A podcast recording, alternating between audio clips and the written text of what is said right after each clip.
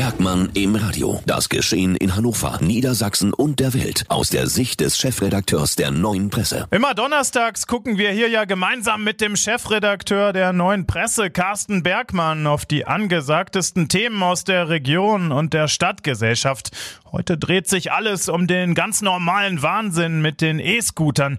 Die liefern ja die ziemlich perfekte Steilvorlage zum Diskutieren. E-Scooter elektrisieren die Menschen. Und tatsächlich, es ist ja auch nervig, wenn die Dinger so achtlos abgestellt oder gar hingeworfen werden und den Fußweg blockieren.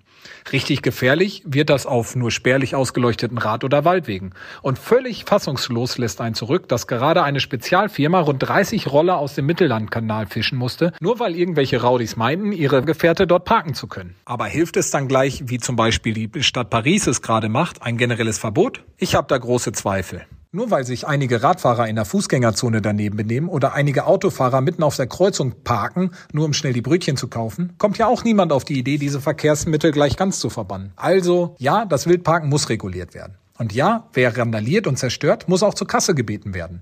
Aber wer entspannt, elektrisch und auch noch einigermaßen preiswert durch die Stadt rollern will, sollte nicht ausgebremst werden. Radio 21. Bergmann im Radio. Das Geschehen in Hannover, Niedersachsen und der Welt aus der Sicht des Chefredakteurs der Neuen Presse.